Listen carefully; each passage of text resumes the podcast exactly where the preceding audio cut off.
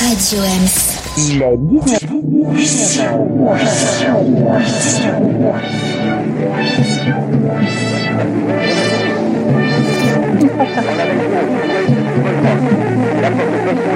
Con, ça ose tout? Et c'est même à ça qu'on est collé. Quand ils sont tout neufs, qu'ils sortent de l'œuf du cocon, tous les jeunes blancs becs prennent les vieux mecs pour des cons. Quand ils sont devenus des têtes chenues, des grisons, tous les vieux fourneaux prennent les genoux pour des cons. Moi qui balance entre deux âges, je leur adresse à tous un message. Le temps ne fait rien à l'affaire. Quand on est con, on est con qu'on ait 20 ans, qu'on soit grand-père. Quand on est con, on est con. Et bonjour à tous, les confis, les confites et les autres confins ou moins fins malheureusement. Hein. Bienvenue sur Radio Ems pour une nouvelle équipée sauvage con in fine, mais peut-être plus pour longtemps. Alors, en attendant les résultats des courses, hein, nous sommes tous réunis pour une heure de direct. Et je me permets de faire l'appel aujourd'hui, car vous le verrez, c'est en rapport avec le thème de notre débat du jour et notre invité, Franck. Oui, présent. Euh, je ne suis pas là. Bonjour à tous. Laure. Là. Très bien. Alors donc c'est parti bah, pour une émission placée sous le signe de l'école du 1er mai, du cinéma, euh, des nouvelles pas fraîches, euh, des voyages immobiles.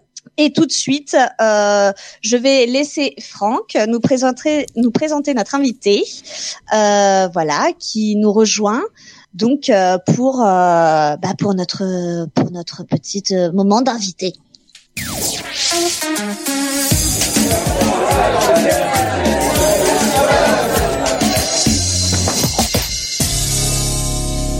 Oui, alors on reçoit euh, Pascal qui est euh, directrice d'école d'une ville de euh, de l'Est parisien. Voilà, on est à la radio de l'Est parisien, donc on reçoit des invités de l'Est parisien. Et donc, comme tu le disais, Léo, bah, c'est l'actualité puisque théoriquement, à partir de la semaine prochaine, nous sommes déconfinés. hein. donc, il faudra que peut-être nous on change le, nom, de, ah, le nom de l'émission, hein, puisqu'on sera plus des cons in fine, mais peut-être des décons, des cons, voilà, des confinés ou pas. Les, les On- cons dehors, on ne sait voilà, pas, on donc verra bien. on, on reçoit Pascal. Bonsoir Pascal. Bonsoir. Bonsoir tous, tout le monde. Donc euh, Pa- Pascal, tu es directrice, enfin vous êtes directrice d'école euh, sur une ville de, de l'est parisien. Donc depuis le 16 mars, depuis le 16 mars, euh, depuis euh, qu'on- nous sommes tous confinés, vous vous n'avez plus euh, d'enfants dans votre école. Et, et comment comment ça s'est passé euh, justement tout, euh, voilà comment comment ça s'est passé? Un déjà le fait que ça a été annoncé le, le, le jeudi euh, le jeudi d'avant et euh, et vous comment vous avez fait par la suite euh, avec euh, bah, les gamins les parents euh, comment ça s'est passé depuis le 16 mars? Tout à fait. Le, le, le, le, confinement, l'annonce du confinement a été excessivement euh, abrupte, soudaine, euh, ne nous a pas permis d'anticipation euh, extrême. Euh, pour ma part, il a été compliqué dans la même journée, étant aussi chargé de classe, euh, il a été compliqué euh, de, de travailler à mon administratif, c'est-à-dire prévenir les parents dont les enfants n'étaient pas là, être auprès de mes élèves, préparer du matériel à emmener chez moi, puisque tout le monde allait être confiné, donner les consignes aux uns, donner les consignes aux autres. Bref, ça a été un petit peu euh, euh, euh, hallucinant cette mise en confinement. Ça a été un petit peu compliqué et par le de très très très rapidement ça a été frustrant parce qu'effectivement on s'est vite rendu compte que ben on avait oublié tel dossier administratif, qu'on avait oublié aussi tel matériel pédagogique euh, et que ben voilà que ça n'allait pas être simple et qu'au même titre que nos élèves et nos familles, nous allions euh, être euh, dans, dans la recherche de matériel divers et varié. Donc voilà, pour le confinement, ça a été compliqué. alors donc confiné l'école confinée les, les, les enseignants confinés et vous aussi vous avez été confinés alors pour vous personnellement comment comment ça s'est passé le confinement? Euh, déstabilisant. Déstabilisant parce que, ben, comme tous, euh, un sentiment de manque de liberté, un sentiment de manque de mouvement. Euh, au départ, beaucoup, beaucoup de travail, donc du coup, euh, c'était très bien. Mais enfin, donc, au même titre, peut-être qu'on y reviendra, mais au même titre que nos familles, il a fallu nous-mêmes nous occuper de nos propres familles, de nous occuper de nos propres courses, de notre propre confinement, et en plus avoir aussi du matériel pour pouvoir travailler à distance. Donc voilà, au début, il a fallu mettre quand même des choses en place qui étaient bien ardues. Ensuite, ça s'est installé, la routine s'est installée, on a pris des habitudes, on a pris euh, euh, des marques, on s'est installé dans le travail, on s'est installé dans les vacances, mais je pense qu'on y reviendra euh, plus tard. Alors, Léo a une petite question. Oui, moi, Pascal, je voulais savoir, euh, est-ce que les professeurs, euh, enfin les instituteurs euh, qui travaillent avec vous, voilà, est-ce qu'ils ont eu du mal à mettre en place la continuité, ce qu'on a appelé la continuité pédagogique? Alors tout à fait. Pour nous, au sein de l'école, mais en règle générale, quand je vais dire nous, ça peut être aussi vraiment beaucoup d'instits. Il y a tout il y a tout eu, il y a eu tout et son contraire. Il y a eu effectivement, euh, euh, il a fallu apprendre très très très vite, chercher, trouver des moyens de communiquer. Un, entre euh, la première part, entre nous, enseignants, euh, ben, il y a eu des créations de, de, de, de groupes WhatsApp, de groupes X, des groupes Y, des visioconférences, des audioconférences. Là, il a fallu s'habituer à une façon de travailler qui n'était pas la nôtre. Nous, on est des, personnes de contact. Et voilà, là, tout se passait euh, euh, euh en, en, distanciel et ça a été un petit peu compliqué à installer. Euh, ça a été euh, compliqué parce que dans le même temps que nous, il a fallu installer et installer les consignes et installer tout ça, il a fallu aussi garder le contact très rapidement avec nos familles. Donc, avoir les bonnes adresses, avoir les bons mails, avoir les bons numéros de téléphone. Donc, on a passé beaucoup, beaucoup, beaucoup de temps à euh, installer la communication au début. Et pour tout le monde. Et pour tout le monde. Ça a été vraiment un temps intense au début du confinement d'installer cette communication. Alors petite précision euh, pour euh, pour nos auditrices et nos auditeurs, euh, Pascal n'a pas une voix euh, comme ça normale. Hein, c'est pas sa voix de tous les jours. On, on, a transformé sa voix puisque elle est elle est anonyme. Voilà, c'était c'était un choix de de notre part d'abord pour qu'elle puisse témoigner, qu'elle soit libre de pouvoir dire ce qu'elle a à dire vis-à-vis de son administration. moi je alors petite ah bah Leïla a une question. Vas-y, Leïla. Leïla, tu n'as pas ouvert ton micro, Leïla. Donc, Merci, Léo. En effet, pour poser la question, c'est plus simple. Euh, oui, c'était pour savoir, pendant ces classes virtuelles, est-ce que vous avez réussi à joindre tous les élèves ou il y a, il y a des élèves que vous n'arriviez pas à joindre du tout et qui étaient donc euh, exclus euh, de ces classes virtuelles? Alors, nous ne fonctionnons pas en classe virtuelle dans notre école pour la simple bonne raison. Un, que c'est une école maternelle. Voilà. Euh, que très très vite on s'est rendu compte qu'il n'y avait pas beaucoup d'ordinateurs et quand il y en avait, les ordinateurs étaient destinés aux grands. Euh, donc voilà, donc on s'est rendu compte très très très vite qu'il euh, allait falloir, euh, et on a fait des sondages rapidement, euh, il allait falloir avoir un cahier des charges pour cette continuité pédagogique assez strict, c'est-à-dire dans ce cahier, c'est-à-dire le moins de vidéos possible, parce que ça c'était notre credo, c'est-à-dire aussi pas d'impression, pas d'impression parce que beaucoup de nos familles n'ont pas d'imprimante, n'ont pas d'encre aussi, n'ont pas forcément beaucoup de matériel pour certaines familles, d'autres on s'est rendu compte euh, qu'elles étaient bien fournies, c'était cool et c'était chouette. Euh, donc voilà, donc le cahier des charges, il était un petit peu compliqué quand même. Hein. Euh, c'était de créer des activités euh, apprenante euh, de manipulation euh, en avec des consignes simples par mail au départ. On a beaucoup communiqué par mail, par téléphone parfois.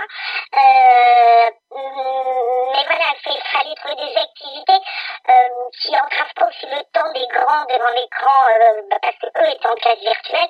Donc voilà, ça a été un petit peu compliqué. Et oui, nous avons des familles qui n'ont pas du tout euh, pour des problèmes de langue étrangère, pour des problèmes de peut-être, peut-être l'on se mais nous n'avons pas de réponse. Oui, effectivement. Léo, à toi Oui, moi je voulais savoir du coup sur euh, sur tout ça, ce qui se comprend tout à fait, hein, de laisser euh, effectivement les quand il y a des fratries, l'ordinateur aux grands qui eux effectivement euh, ont besoin euh, de l'écran, des choses, d'être euh, de- du matériel tout simplement.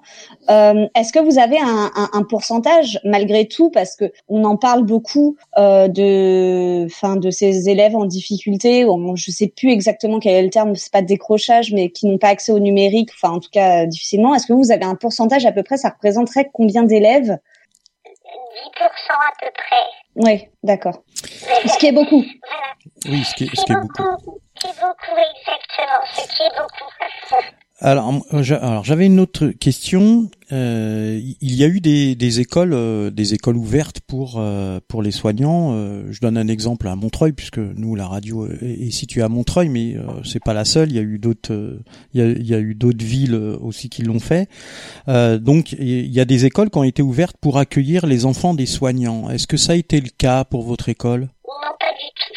Pas du tout. Mon école n'était pas dans le- l'école solidaire. Euh, mais il y a eu euh, euh, des enfants dans beaucoup d'écoles qui ont été euh, impactés, qui ont été accueillis ou pas. Euh, D'ailleurs, c'était au choix euh, des familles. Quand elles pouvaient s'arranger, euh, ben, elles s'arrangeaient. Et, et, du coup, euh, alors sans, sans, sans, sans dévoiler votre anonymat, je- euh, vous avez eu certainement des, euh, vous avez certainement des parents qui sont des soignants, peut-être donc des, de certains de vos élèves euh, qui ont été accueillis euh, dans d'autres écoles. qui aurait pu, oui, tout à fait. Je- je- je- J'ai des enfants, ce qu'on appelait, euh, ce qu'on appelle les enfants prioritaires, effectivement. D'accord. Et ça, ça, a représenté un, un certain pourcentage, même si c'est, ça veut rien dire. Ça, ça faisait combien Ah. d'enfants? Alors, ça parce que ça n'est n'est représentatif que de mon école, mais c'est 3%. D'accord. Euh, oui, Marco, une question? Oui, euh, bonjour Pascal. Je vais profiter de votre anonymat pour vous poser des questions euh, qui, euh, a priori, euh, euh, peut-être pourraient poser problème par rapport au droit de réserve. Qu'est-ce que vous pensez, vous, euh, sur le fond euh, de la question de ce tout numérique euh, et de l'hypothèse ou l'hypothétique remplacement de la relation humaine ou en tout cas de la relation directe des enseignants euh, par rapport à l'enfant, donc euh, l'a vécu évidemment au singulier, mais aussi de la disparition du collectif d'enfants de fait, hein, puisque ça veut dire que chaque élève se retrouve face à un écran, si tant est qu'il en ait un, évidemment, et si tant est euh, que ça ne pose pas de problème en termes de santé, par exemple, ne serait-ce que ça, voire d'addiction. Je pense qu'on est quand même déjà assez addict euh, au tout numérique. Qu'est-ce que vous pensez de tout ça, vous, en tant qu'enseignante? Parce que ça a commencé depuis un certain temps quand même, Mm. l'entrée du cheval de Troie des GAFAM et euh, des grandes sociétés dans l'éducation nationale. C'est-à-dire que pour faire péter de l'intérieur le service public, euh, en tout cas tel qu'on l'a connu, euh, c'est quand même euh, la voie royale. Et est-ce que vous pensez pas que justement ce qui se passe aujourd'hui peut être un palier supplémentaire Euh, alors, moi je reviendrai. Je reviendrai et, pour le coup j'applaudirai tous les enseignants qui ont essayé de faire quelque chose et qui ont essayé de maintenir un contact quel qu'il soit. Et ça, c'était ça notre notre enjeu primordial pour n'importe quel enseignant euh, dans toute la France. Euh, c'était maintenir ce contact quel qu'il soit, que ce soit par téléphone, que ce soit ben, via euh, les classes virtuelles pour certains, que ce soit par des ma- mails pour d'autres. Le principal, c'était de maintenir le lien et de rester sur de l'hu- l'humain. Nous pouvions communiquer, nous, communiquions hein, les numéros de téléphone. hein, il y avait des transferts de lignes euh, assez souvent de manière à être joignable euh, en direct en permanence. Euh, donc vraiment, euh, et pour beaucoup, dans tout ce que j'ai entendu, en tout cas moi dans mon école, c'est ce qu'on a pratiqué, ça a été le minimum d'écran possible. Effectivement, euh, c'était euh, le temps d'une chanson, le temps d'une histoire euh, que l'on ne pouvait pas offrir parce que nos élèves n'avaient pas accès à l'écran. Donc c'était vraiment le minimum, le minimum, le minimum. Et donc là, là-dessus quand même, les, les, les, enseignants pour la grosse part, en tout ça, tous les cas, forcément, la part que je fréquente euh, euh, a fait son maximum pour limiter euh, cette catastrophe d'écran. Et effectivement, euh, beaucoup, beaucoup, beaucoup, même pendant les vacances, ont travaillé par téléphone en privé avec leurs élèves. Voilà. Alors, là, même, justement, je voulais aborder cette question, euh, Pascal. Euh, c'est que comme comme il y a eu les vacances pendant ce confinement, que vous avez eu du, du mal. Enfin, on, on- le ressent avec tout ce que vous nous dites, le travail qui a été fait pour raccrocher, pour euh, euh, être en contact avec euh, les parents, euh, les enfants, etc. Et, et, et voilà tout ce que vous avez fait. euh, enfin, quand je dis vous, c'est vous et l'ensemble des enseignants. Hein. Euh, et il y a eu ces 15 jours de vacances. Bon, 15 jours de vacances, habituellement, quand ça arrive euh, hors confinement, euh, c'est un appel d'air pour tout le monde, pour les parents, pour les enfants, pour les enseignants, etc. Là, euh, là, qu'est-ce que, est- est-ce que ça n'a pas été plutôt une, quelque chose de compliqué, en fait? Mais ju- justement, justement, en plus, les vacances sont arrivées à un moment où ju- justement cette communication était établie, en tous les cas pour la plupart, il nous manquait vraiment que ce petit, enfin ce petit, c'est un gros pourcentage, je vous l'accorde, mais ce petit pourcentage d'élèves qu'on avait du mal vraiment euh, à contacter. Mais donc pour tous les au- autres, les vacances, on y a pensé même avant les vacances, on s'est dit, mais qu'est-ce qu'on fait? Qu'est-ce que l'on fait? Et dans toutes mes conversations avec des collègues d'ailleurs, de de- d'autres euh, d'autres écoles, euh, c'est mais qu'est-ce qu'on fait On leur fiche la paix au pareil, aux parents euh, Est-ce qu'on reste en contact?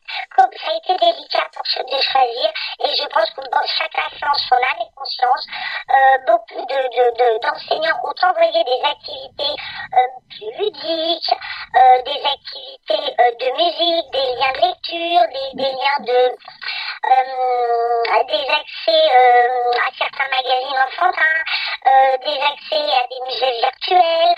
Bon, bref, ils ont essayé de garder des contacts, même téléphoniques. Même téléphoniques. Moi, j'ai beaucoup entendu euh, parler. J'ai moi-même téléphoné euh, au moins une fois par semaine euh, à mes familles, juste pour leur demander comment allez-vous. D'accord. Léo a, a une question et, peut-être qu'on on, on va parce qu'on a encore on, on a on y reste encore un- du temps mais très peu. On, on va on va aborder la question de la semaine prochaine et du déconfinement. Euh, Léo. Justement, voilà, moi je sans brûler les étapes forcément, mais euh, moi ma question c'était, on, va revenir juste après sur effectivement la question du déconfinement et de ce que ça implique et ce que ça vous impose en tant qu'enseignant et euh, directeur, etc. Euh, moi, je voulais savoir euh, par rapport à cette euh, difficulté, voilà, euh, de joindre les élèves, de joindre les familles euh, pendant les vacances, les choses, le décrochage, etc. Quelle est votre crainte justement de récupérer les élèves quand on va déconfiner, avant d'aborder vraiment la question du déconfinement pur et dur et des et de ce que ça implique. Je pense que on déconfine, quand on déconfine, je ne sais même pas comment le dire. euh, euh, nous récupérons nos élèves. Nous récupérons parce que le bouche à oreille euh, dans, dans, dans les villes, ça va aller, ça va aller vite. Si je dois aller toquer à leur porte, eh ben, je le ferai. Mais si moi j'aimerais pouvoir, s'ils ne peuvent pas revenir à l'école, j'aimerais pouvoir me rebalader à nouveau et avoir accès à mon école et avoir accès à la photocopieuse et avoir accès à mes pour leur prêter du matériel et leur parler effectivement en direct. Donc ça, on va raccrocher, on va raccrocher. Et euh, euh, Marco? Marco, le micro. Le micro, Le micro, le Marco. micro. ça va être la- le running gag de cette émission. Allô, Euh, vous m'entendez, Cognac G? Bon, alors euh, non, euh, plusieurs questions pêle-mêle. Alors j'ai conscience qu'on n'a plus beaucoup de temps, mais un, euh, la question de, du confinement comme révélateur et amplificateur des inégalités sociales, et notamment le cas euh, euh, évidemment le plus, euh, je dirais, euh, terrible, hein, c'est-à-dire les enfants qui, euh, parce qu'ils vont manger à la cantine le midi, mangent. D'accord. Mmh. Donc ça c'est la première chose. Donc euh, l'impact que ça a euh, sur ces enfants qui, pendant, depuis un mois et demi, euh, vivent sans cantine et euh, dont on peut bien se demander comment ça se passe à la maison au niveau alimentaire. Ça, c'est une vraie question. Et la, la, la deuxième, c'est euh, aussi l'impact psychologique. Alors, puisque vous êtes euh, en maternelle, euh, parlons justement de, de, de, de la petite enfance. Alors, la petite enfance qui peut être également tout à fait maltraitée à la maison. Hein, C'est-à-dire que le confinement, c'est quand même pas top ma conclusion, vous allez trop vite. Ah bah alors, bah c'est parfait. Euh, donc la, la question de la maltraitance au foyer, donc c'est c'est vrai pour les enfants et évidemment pour les femmes, bien évidemment. Euh, et enfin effectivement la question du comment, c'est-à-dire vous voyez ça comment et euh, y compris comment euh, peut-être en termes aussi de, de de lutte, de désobéissance de la part des enseignants, mais aussi de l'ensemble des personnels qui interviennent dans les écoles, puisqu'il n'y a pas que les enseignants et notamment en maternelle, les ADSEM et ainsi de suite. Et des, des municipalités qui, euh, voilà. Oui, oui, enfin là je parle de ceux et puis, et puis, euh, Les premières pour lignes. désobéir, il faut pouvoir reprendre le chemin de l'école. On ne peut désobéir et opposer un droit de retrait que si on y retourne et si on essaye d'installer euh, ce fichu protocole. Voilà, il n'y a pas d'autre moyen. Il n'y a pas d'autre moyen. Et, et, et donc aujourd'hui, vous avez quoi comme consigne? Ah ben c'est ça, c'est ça. Tout, tout. Alors voilà, après tout plein de silence euh, de, de diverses institutions, hein, que ce soit euh, euh, nos, nos, nos, patrons ou que ce soit même les mairies, euh, voilà, tout le monde a été silencieux. C'est vrai qu'on a remenu notre vie le 22 avril, on a essayé de raccrocher les wagons avec les, les parents qu'on avait perdus pendant les vacances. Euh, On a remis euh, au bout du jour tout notre travail, on a réinventé des façons de faire, euh, toujours et encore, et on raccroche petit à petit euh, nos élèves. Et là, bingo, euh, on nous dit que le 11 il faut reprendre, tout se fait dans la précipitation, euh, comme d'habitude, la veille pour le lendemain, pour, pour euh, la veille pour euh, l'avant-veille d'ailleurs, euh, avec des informations, des contre-informations, rien rien d'officiel, pas de texte écrit, euh, tout est appris par les informations et la radio, euh, les échanges entre collègues, euh, c'est angoissant, c'est source de stress, c'est source d'angoisse chez les collègues, euh, chez les professeurs, mais aussi dans les familles, bien évidemment. Tout le monde est partagé, tout le monde est partagé, tout le monde a une opinion pour, tout le monde a une opinion euh, contre. Euh, toujours est est-il qu'effectivement, il y a, ça crée beaucoup, beaucoup, beaucoup de tensions dans les équipes. Euh, gérer ce protocole qui est très, très, très lourd nous semble euh, inhumain. Euh, alors nous, les adultes, on va y arriver. Hein, ça, y a- effectivement, euh, on va y arriver. Euh, encore faut-il qu'on n'ait pas trop peur de prendre le métro. euh, mais ça, c'est un autre débat que peut-être vous, vous, vous entamerez à un autre moment. Oui. Donc voilà, donc tout est précipité, rien n'est simple, euh, avec des demandes hors service, euh, et voilà. Et donc justement, j'arriverai à ce que, ce que Marco a posé comme question, et moi j'ai qu'une question, et les enfants dans tout ça. Et les enfants dans tout ça. Comment ont-ils vécu l'arrêt de l'école? Comment ont-ils vécu l'arrêt de leur vie? Que leur a-t-on dit? Quel est leur stress? Qu'est-ce qu'ils savent? Qu'est-ce qu'ils ne savent pas de tout ça? Pour beaucoup de mes élèves, sachez-le quand même, ils ne sont pas sortis même une heure de leur appartement. Ont-ils fait enfermer Ont-ils été privés de mouvement L'enfant, c'est l'essence même de la vie, du dynamisme, du mouvement. Qu'est-ce qu'ils ont bien pu vivre Qu'est-ce qu'ils ont subi Mm. Ça, on n'en sait rien. Effectivement, je rebondis sur les violences faites aux femmes. Mais nous, tout de suite, ça nous rappelle, nous, qu'est-ce qu'ont subi nos élèves, euh, nos petits loulous, Oui. les plus grands d'ailleurs. Euh, ont-ils été impactés euh, personnellement euh, par le virus Quelqu'un de leur famille a-t-il euh, été malade A-t-il mort? Hein, On a des morts, hein, maintenant, faut pas se nier, faut pas, euh, faut pas fermer nos yeux. Euh, et voilà. Et une autre question comment allons-nous les retrouver? Quelles conditions de retour euh, créons-nous sans embrassade, sans contact, sans doudou, sans jeu collectif qui est l'essence même de l'école? L'école, c'est le collectif. Euh, ils n'auront pas forcément leurs copains, ils n'auront pas forcément leurs professeurs. Voilà. Leur vie était normale, puis d'un seul coup, elle a basculé, et là, clairement, la vie ne, ne sera pas normale. L'école, c'était un jardin secret pour certains. C'était un lieu de confiance pour d'autres. C'était un lieu d'échange. J'avais, moi, imaginé un retour à l'école presque festif, avec beaucoup d'activités pour se défouler à l'extérieur, pour apprendre dans le jardin. Euh, J'avais prévu des activités au cours desquelles on mettrait euh, beaucoup, beaucoup de couleurs dans nos écoles pour rendre un petit peu de la vie, euh, tout ça, dans nos écoles, et surtout dans leur cœur. Et effectivement, il n'en est rien, et j'en suis navrée. Oui, alors merci Pascal. On, on est un petit peu, voilà, on est un petit peu court. On, y a, on a, on a plein de choses à dire. On n'a pas de, on n'a pas les réponses à toutes ces questions et, et, et c'est vrai que voilà, ces enfants, euh, voilà, qu'est-ce qu'est-ce qu'ils ont vécu et c'est vous qui allez les récupérer et qui, euh, qui allez nous dire. Léo, une dernière, une dernière petite question.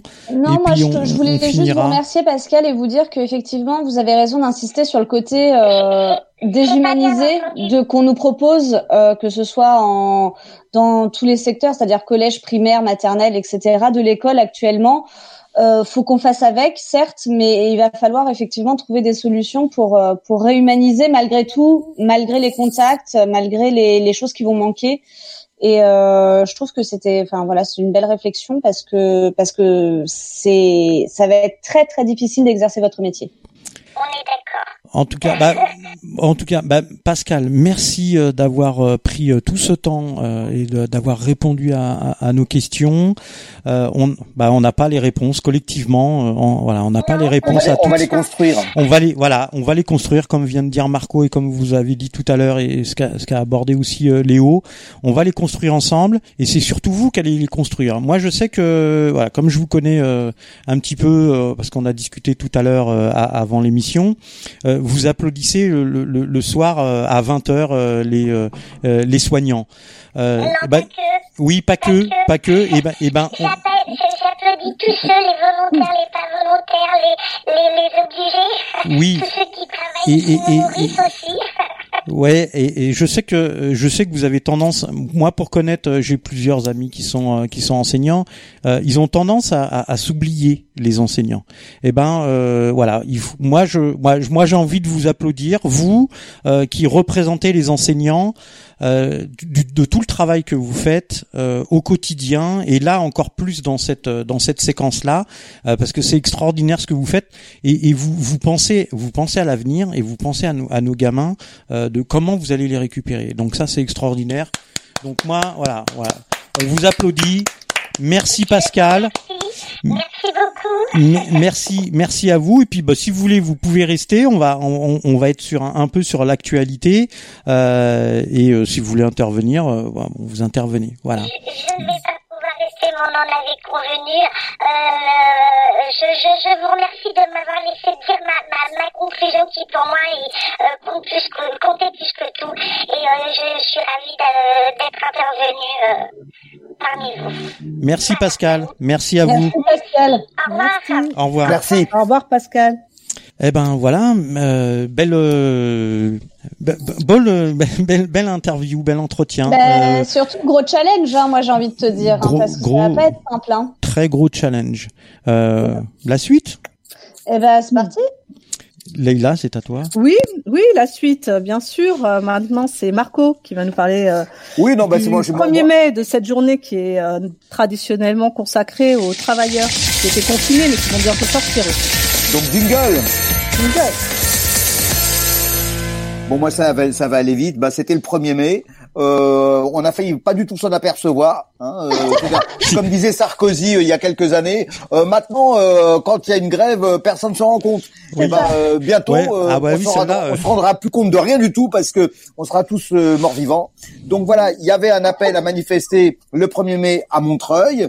Léo, Leïla, euh, vous avez fait un super reportage Ah qu'on bah, va écouter, qu'on va écouter tout de suite. C'était formidable. ah bah, j'adore euh, cette figure de style euh, de d'annoncer un truc qu'il ne s'est pas produit et du coup on va en parler pour que ça se produise parce que c'est Mais c'est exactement ça. c'est ce qu'on fait. avait prévu, les filles. Qu'est-ce qui s'est passé? On avait prévu que vous alliez bah oui. interviewer et avoir un entretien. Ah mais nous aussi on avait prévu, mais en fait euh, ce qu'on n'avait pas prévu c'est ce qui s'est passé, enfin, parce que c'était quand même euh, très très étonnant. Euh, moi je vais je vais juste euh, Leïla si si tu me permets euh, Mhm. juste dérouler jusqu'à ce que je te retrouve parce que Leïla était sortie un peu avant moi et donc elle va vous raconter ce que elle elle a vu, mais euh, du coup de son côté et moi du mien. Donc euh, grosso modo moi je sors de la maison vers 14h15, voilà on devait se retrouver vers 30 et puis la, le rassemblement, la manifestation en tout cas était prévue pour 15 heures.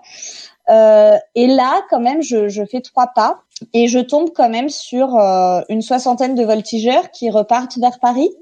Ambiance à Montreuil, ambiance, les voltigeurs carrément. Euh, C'était peut-être pas nécessaire hein, pour les Montreuillois. Enfin voilà, on sait qu'on est une ville de gauche, euh, d'extrême gauche, euh, tout ça. Hein. On est un vivier, on est des irréductibles rebelles. Les méchants Mais, gauchistes. euh, hein. Mais du coup, euh, est-ce que c'était vraiment nécessaire d'envoyer autant de, de voltigeurs Je ne sais pas. Euh, du coup, je marche hein, quand même. Et là, j'arrive place du marché. Et là, je redécouvre encore une trentaine de voltigeurs garés bien sagement sous la pluie. Et euh, nombre de, de CRS et des petits gens qui sont là. Alors je me dis bon bah qu'est-ce que je fais? Est-ce que je vais leur poser des questions, des trucs ou des machins? Euh, J'ai pas osé honnêtement parce que en fait on était tous encerclés par les CRS et je pense que si j'avais sorti un micro, que j'avais commencé à poser des questions ou des choses comme ça, ni pour eux ni pour moi ça aurait été une bonne idée très clairement. Je sais pas euh, voilà et surtout de leur créer des problèmes, j'avais pas spécialement envie. Et là je rejoins Leïla qui elle avait vu de son côté plein de choses. Raconte-nous Leïla parce que je suis même pas encore arrivée à la mairie. Alors, moi, tout a commencé quelques jours avant où je me baladais dans un parc pour euh, une heure de sport, hein, bien sûr. Euh, et, euh, et là, j'ai rencontré une cinquantaine de personnes euh, de collectifs euh, politiques, euh, humanistes, libertaires, etc., qui organisaient donc euh, ce moment du 1er mai en se disant que euh, on pourrait, euh, voilà, faire des pancartes euh, et surtout parler du monde d'après euh, qu'on ne veut pas identique au monde d'avant.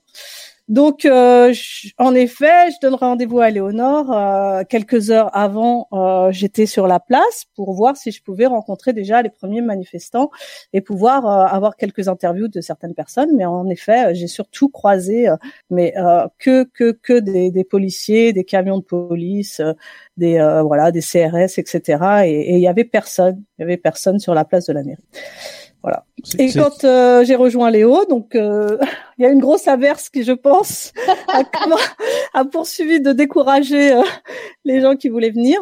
Et puis on s'est on s'est rendu sur la place de la mairie. Et là, c'est vrai qu'il y avait un petit peu de gens, mais je crois que comme nous, euh, il y avait plus de journalistes euh, et de gens qui avaient envie de, de prendre la température de ce moment que euh, véritablement des pancartes et des manifestants. Il y en avait pas. Très clairement, c'était ça. Très clairement, c'était que des gens avec des micros, des appareils photo pour voir s'il allait se passer un truc, parce que l'appel n'avait pas non plus été d'une discrétion formidable, hein, n'est-ce pas? Mm, mm. Après, c'était, je tiens à le rappeler, quand même appelé dans les gestes barrières, c'est-à-dire avec des petites pancartes ou des petites choses, des masques bien évidemment, et surtout de se tenir à distance les uns des autres, et presque comme un sitting si vous voulez, quelque chose d'un peu immobile, juste pour occuper l'espace et se dire bon bah on, on- on montre qu'on est là. euh, Malgré tout et malgré euh, le confinement, bah, de toute façon, ça n'allait pas durer longtemps vu qu'au bout d'une heure, on ne pouvait pas, on ne peut pas être au-delà.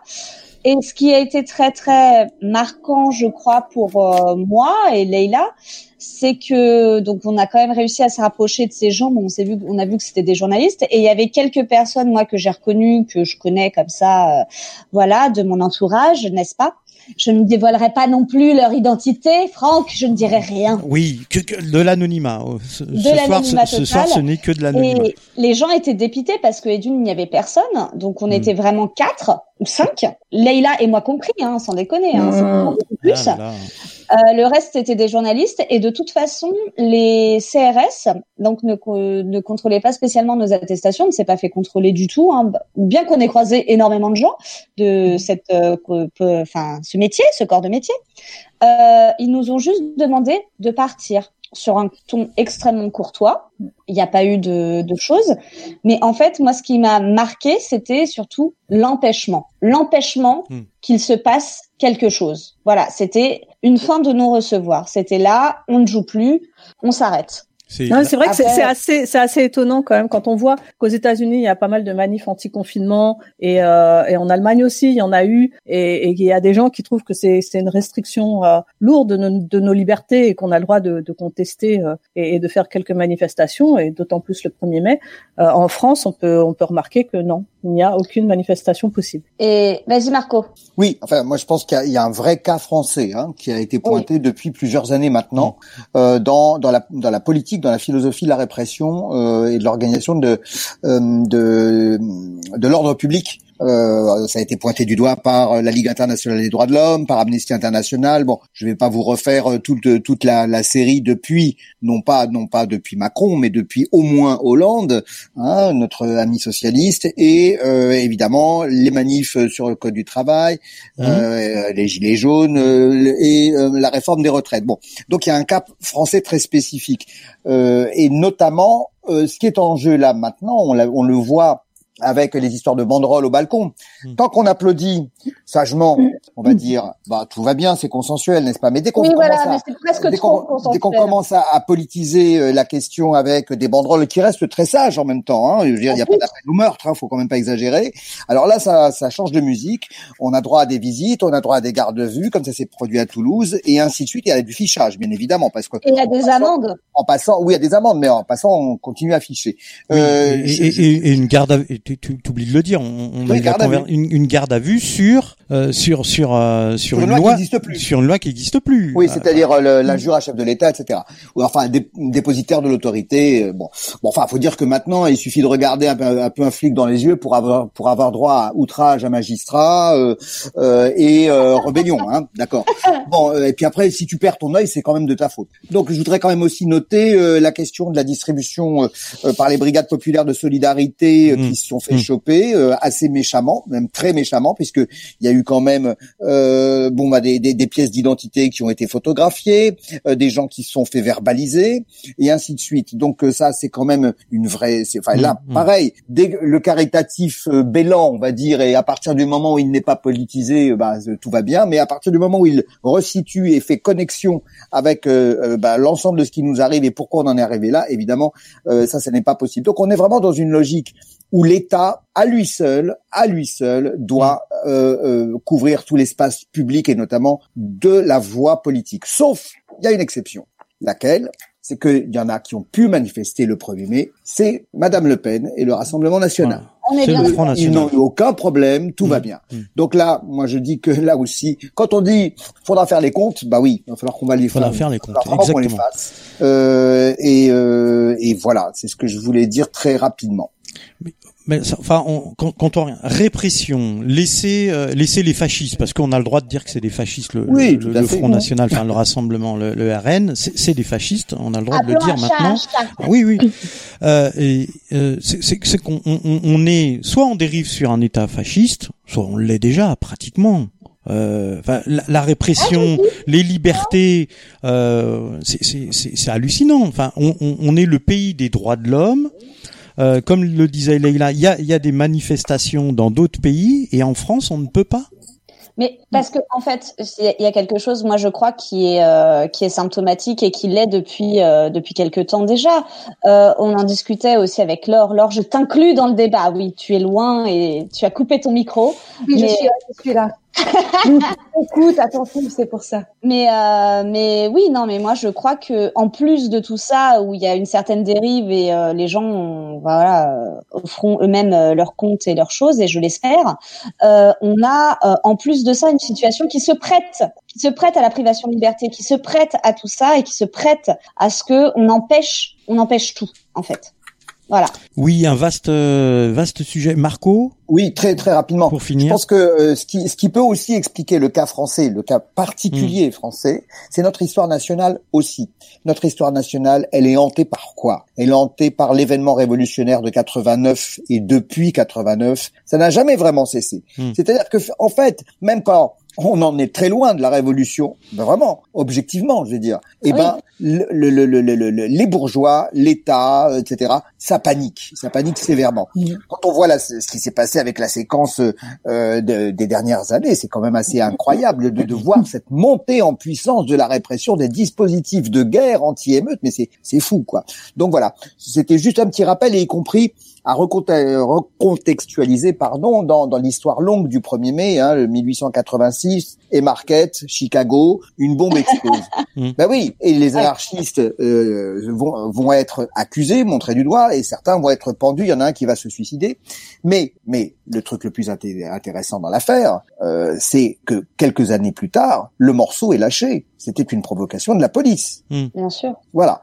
Donc euh, tout, tout ce tout ce phénomène euh, autour de quand la bourgeoisie, alors là, là, là, avec un grand B, hein, c'est pas une caricature que de dire ça, c'est pas un gros mot, mais quand ils flippent par rapport à leurs privilèges qu'ils ne lâcheront, ne lâcheront jamais, bien évidemment, eh ben ça peut aller très loin. Et je pense que en effet, nous vivons un moment très particulier où là il y a une espèce de course de vitesse. Voilà. Donc, à- quant à savoir qui va la gagner, c'est une autre affaire.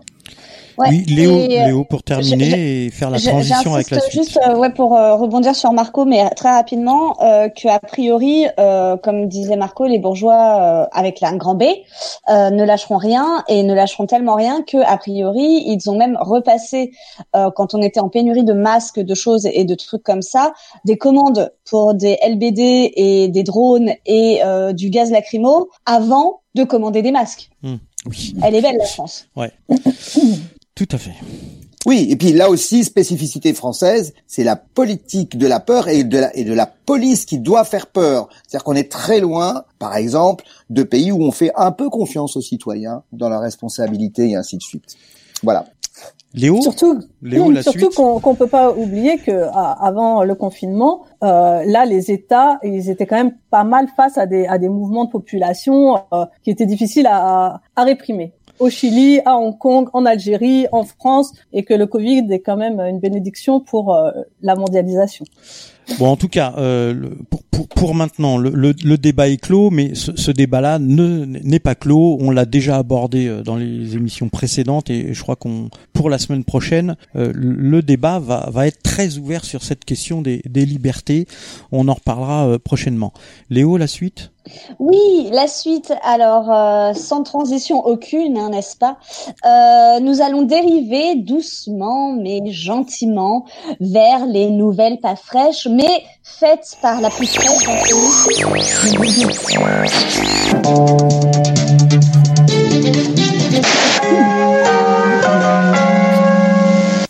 Les nouvelles pas fraîches, la revue de presse décalée dans le temps et dans un changement d'ambiance radical, là maintenant tout de suite. Il y a des fois où l'actualité, ça pique. Alors j'ai un jeu. Je vais fouiller dans les archives de la presse d'hier pour feuilleter les journaux d'antan. Je choisis une date au hasard. Aujourd'hui, 24 janvier 1875. Et armé d'un café, je feuillette les journaux, le Tintamarre, le Petit Journal, le Gaulois, le Figaro. Aujourd'hui, une innovation du Figaro, et c'est pas commun, contre la distanciation sociale pour redonner un peu de chaleur humaine dans tous ces débats. En janvier 1875, le Figaro rajoute une nouvelle rubrique à ses petites annonces, la petite correspondance. Pour les échanges amoureux. Et c'est un succès immédiat. Pour 3 francs, on a 60 lettres pour dire son amour, son désir et plus si affinité. Et c'est un florilège d'amour déçu, de rencontres fortuites sur le quai d'une gare, de liberté adultère et autres coquineries. Alors, pour nous faire un peu plaisir, je nous en ai sélectionné quelques-unes, plus ou moins codées, à vous de voir. À Henri G, Bordeaux. Quand partons-nous pour le Vésuve, Rome et Venise Signé Edgar. Je toujours. Dans les bois, valse chantée en français et italien, soprano à Nice. À la dame rencontrée dans le train de Meaux jeudi, vous m'avez reconnu, car vous avez lu mon nom sur le sac de voyage. Sommes-nous assez changés tous les deux? Dire que nous avons dû nous marier. Êtes-vous heureuse en ménage? Adressez réponse Kozaki, poste restante. Et ma préférée. À un mouton, soyez sans crainte, on ne vous oublie pas, signé X. Une année de passion amoureuse dans les colonnes du Figaro. Mais c'est un journal familial, donc ça ne durera qu'une année, car comme il le déclare, le supplément du dimanche peut et doit être un journal de famille. Il faut qu'on puisse le laisser sans inconvénient sur la table de chaque salon. Un petit retour à la distanciation sociale. Distanciation Merci, hein. physique. Distanciation physique, c'est mieux. Oui. Léo, Oui, la... les, les mots sont importants. Mais merci, Ouais. Laure, c'était parfait. Super. Moi, j'ai beaucoup aimé la dédicace au mouton. J'ai vraiment pas compris. Je ne sais pas si c'était un code ou quoi, mais je trouve ça formidable. Ça me fait rêver de penser qu'elle n'est pas codée, celle-là. Et, eh bien, mais il y y a une vraie poésie en même temps. Ah, tout à fait. Donc, du coup, nous allons nous transporter vers le billet de cinéma de Leïla qui nous a réservé aujourd'hui un truc incroyable.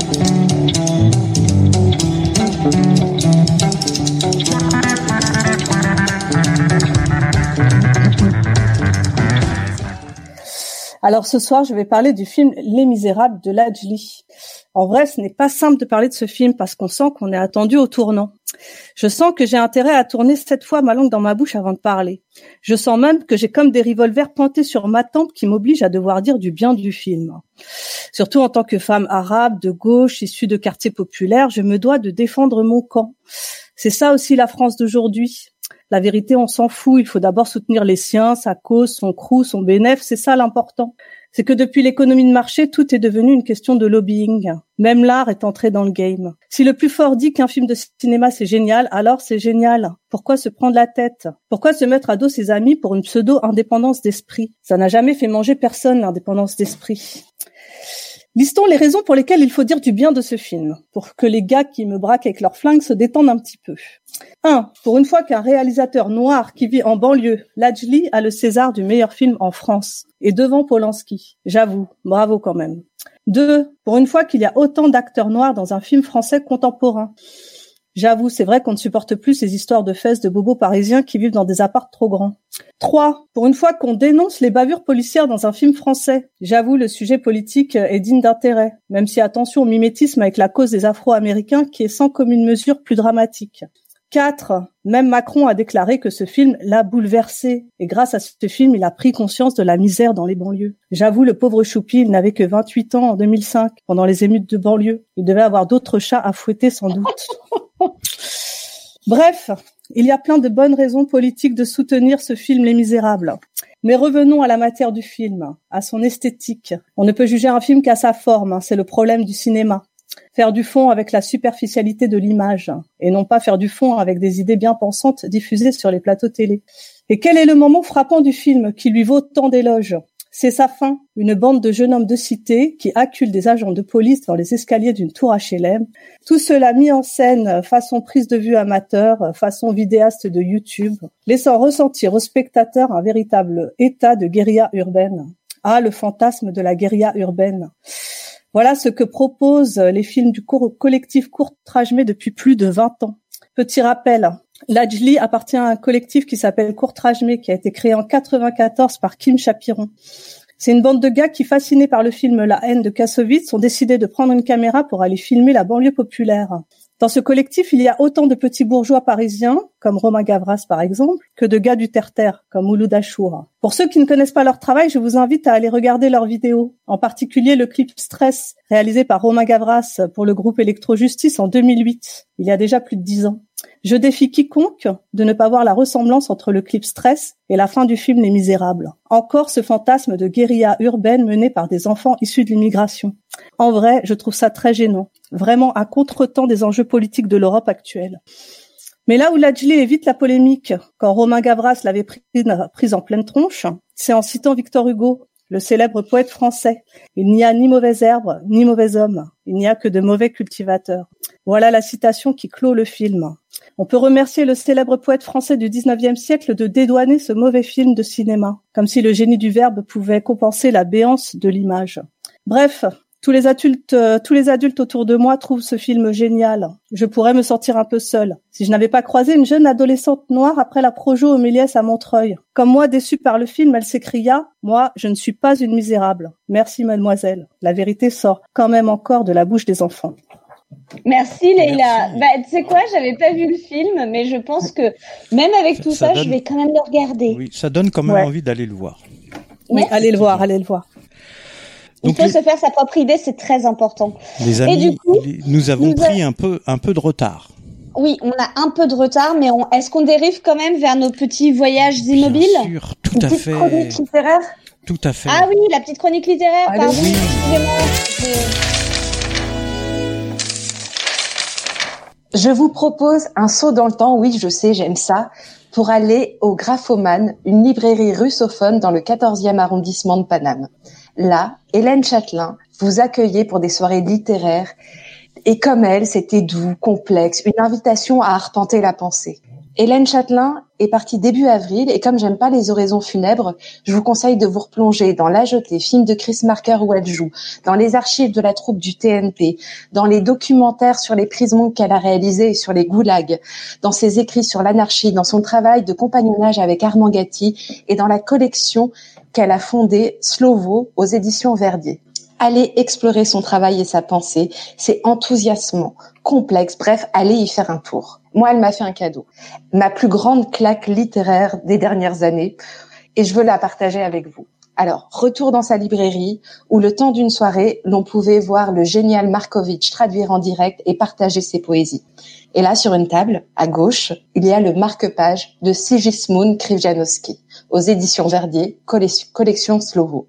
Là, c'est, comme découvrir un trésor. Son écriture, c'est du Joyce et du Bulgakov réunis. Une écriture narrative révolutionnant temporalité, espace et focalisation, et des imaginaires fantastiques et de science-fiction. Mais Sigismund Krivjanowski, vous allez me dire, mais qui est ce génie euh, quasi inconnu à l'écriture non conforme au réalisme soviétique? Tout à fait. est folle. Il est né dans les années 1880. Il écrivit plus de 3000 pages de nouvelles, romans, récits, pièces de théâtre, connus de ses contemporains, mais totalement inconnus du grand public et surtout euh, de la police politique. Une de ses traductrices m'a d'ailleurs raconté qu'on avait mal classé son nom dans les archives de la police politique et que c'est pour ça qu'il n'aurait pas connu le destin de Meyerhold et de tout. Voilà. Et comment on l'a découvert 50 ans après sa mort, c'est Vladimir Peremulter, un autre poète qui le découvrit. Alors, le marque-page de Sigismund Krivjanowski, c'est un recueil de nouvelles écrites dans les années 20, 20 et 30. Juste pour vous mettre l'eau à la bouche, une de ces nouvelles, La houille jaune, nouvelle écrite en 1939. Je pose le décor. Le monde est en plein réchauffement climatique. Les réserves de combustible sont épuisées. Une panique énergétique mondiale. Tous les chercheurs se grattent le cerveau pour tenter de sauver le monde. Et à Moscou, le professeur Lerck tourne, cherche, s'énerve et décide d'aller prendre l'air pour stimuler sa pensée. À peine sorti de son labo, il se fait bousculer et insulter par ses congénères. Et là, l'idée qui sauvera peut-être l'humanité. Car les humains ont une source inépuisable d'énergie, la bile jaune, la haine quoi, les petites bassesses humaines. Le professeur Lerck invente une machine qui transforme la bile jaune en énergie et propre en plus, inépuisable. Et tous les concierges acariates, les aigris abreuvent le monde de cette nouvelle énergie. Des patrons déclenchent des conflits sociaux pour produire de l'énergie. Les rames de métro sont resserrées pour énerver les gens. Et tous les bileux s'enrichissent, s'engraissent. Vous voulez savoir la suite? Là, faut aller lire la nouvelle. Alors, arpenter les nouvelles de Sigismund Krivjanowski aux éditions Verdier dans la collection Slovo, fondée par Hélène Châtelain. Et petite précision, les traductrices de cette collection sont absolument géniales. Et pour ajouter un peu de lecture, au cas où vous aviez encore envie, je vous conseille fortement un très chouette article d'Olivier Neveu dans la revue Contretemps, daté du 14 avril 2020, Hélène Châtelain, géographe de voyage insensé. Bravo, merci. Merci Laure. Bah, tu vois, on n'était pas loin des voyages immobiliers, on a presque voyagé grâce à toi. Tout à fait. Comme ça, la transition, elle est toute faite. Vas-y, Franck.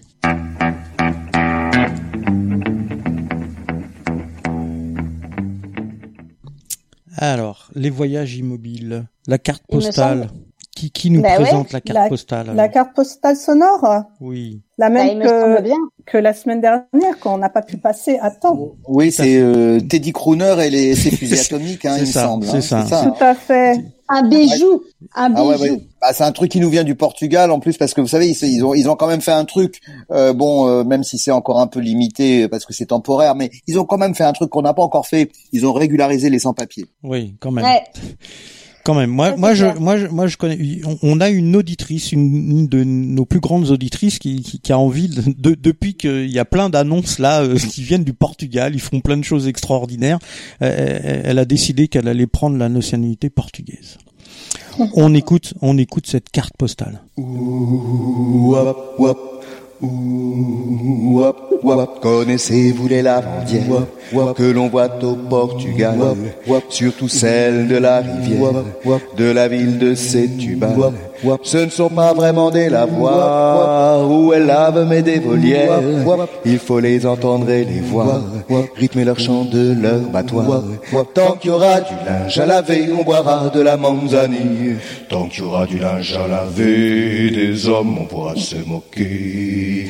Tap, tap, tap. Tap, tap, tap. Ouh, wap, wap. Ouh, wap, Si un homme s'approche d'elle, surtout s'il est jeune et bien fait, aussitôt glisse les bretelles de leurs épaules au teint frais. Oui, mais si c'est un va-nu-pied ou bien quelques vieilles hidalgo, elles s'amusent à le mouiller en chantant d'une voix égayée. Tant qu'il y aura du linge à laver, on boira de la manzanille. Tant qu'il y aura du linge à laver, des hommes on pourra se moquer. Tap, tap, tap. Tap, tap, tap. Et tape, et tape, et tape, et tape, tape, et tape avec ton battoir. Et tape, et tape, et tape, et tape, et tape, et tape, et tape, tape. Tu dormiras mieux ce soir. Ouh, wop, wop, ouh, wop, Le soir venu, les lavandières s'en vont avec leur linge blanc. On voit leur silhouette fière se détacher dans le couchant. Sur la tête un panier posé, tel des déesses antiques. On entend doucement s'éloigner les refrains et les pas feutrés. Tant qu'il y aura du linge à laver, on boira de la manzanille. Tant qu'il y aura du linge à laver, des hommes on pourra se passer. Tap, tap, tap. Tap, tap, tap. L'avant du Portugal, le jeune des hommes, l'amour est idéal, l'avant du Portugal. Étape, étape, étape, étape, tape, étape avec ton battoir. Étape, étape, étape, étape, étape, étape, étape, tape, tu dormiras mieux ce soir. Tap, tap, tap. Tap, tap, tap. Tap, tap, tap. J'adore cette chanson. J'adore. Franck, on, on t'a perdu pendant le. Ah, j'adore, j'adore. Non, puis vous, vous les avez pas vus, vous les avez pas vus sur scène. euh, Puis en plus, moi, je les connais un peu. euh, non, c'est ça, ça vaut. Hein, c'est vraiment. C'est vrai que c'était Ah, ta surprise de la semaine dernière, Marco. Ouais. Eh oui, la, la semaine dernière on avait beaucoup parlé et là, euh, et là on a beaucoup Eh oui. parlé aussi. Euh, Mais- mais... on voulait absolument passer cette carte euh, postale. bon, bah les amis, c'est c'est la fin. On, C'est la on fin. finit. merci. Déjà euh, Bah ouais. Mais merci, euh, comme d'habitude, hein, à tout le monde. Hein, euh, Franck, voulais- je- Laure, Marco, Leïla. Juste un petit truc. avant, euh, je voulais remercier euh, vivement euh, Leïla euh, d'avoir apporté cet éclairage euh, sur ce film que j'ai vu, euh, parce que ça a un peu décalé mon regard. Je suis pas complètement euh, d'accord avec toi, Mhm. mais en tout cas, ça m'a ouvert euh, une vision que j'avais pas ou que j'avais un peu loupé, comme quoi on peut se faire avoir. Voilà, Merci, on, est Marco. pa- on est parti Merci sur beaucoup. un débat des cinéastes. Ah, les cinéastes sont en. Il nous faudra moi, une heure pour en parler. Oui, moi, je voulais quand même rajouter que euh, peut-être que ce finalement monde d'après va être compliqué, mais qu'on va tous y arriver. Oui, et on aura. cœur, bisous, bisous. Et, et nous aurons les enseignants pour ça, voilà. Et on remercie euh, Pascal qui est qui était notre invité du jour. La semaine prochaine, on, on abordera euh, le sujet. Enfin, on, va on va essayer d'aborder le, le sujet, euh, Marco, euh, des, des- de la question des libertés et de la constitutionnalité des libertés.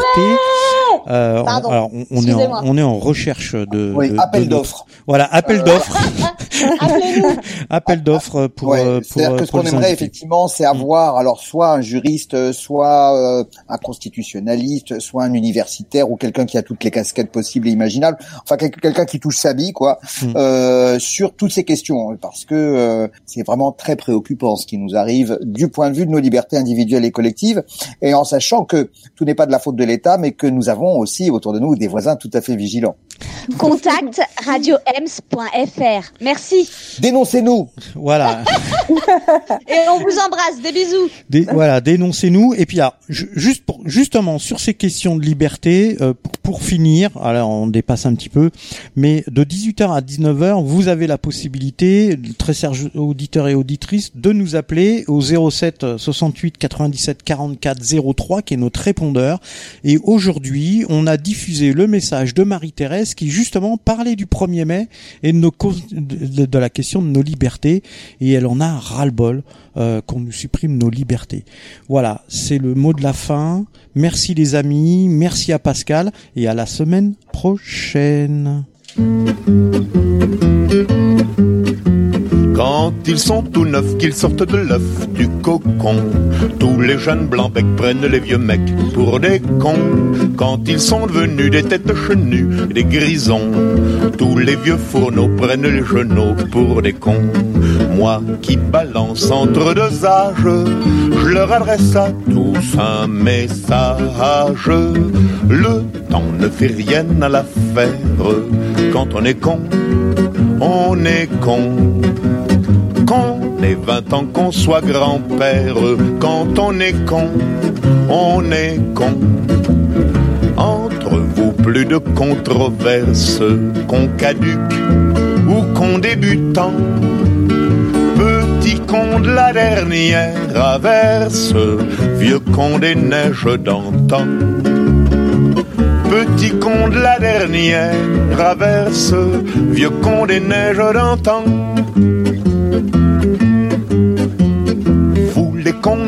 Les cons innocents, les jeunes cons qui ne le niaient pas, prenez les papas pour des cons. Vous les cons âgés, les cons usagés, les vieux cons qui confessaient le prenez les petits bleus pour des cons. Méditez l'impartial message d'un qui balance entre deux âges. Le temps ne fait rien à l'affaire. Quand on est con, on est con. 20 ans, qu'on soit grand-père. Quand on est con, on est con. Entre vous, plus de controverses, qu'on caduque ou qu'on débutant. Petit con de la dernière averse, vieux con des neiges d'antan. Petit con de la dernière averse, vieux con des neiges d'antan.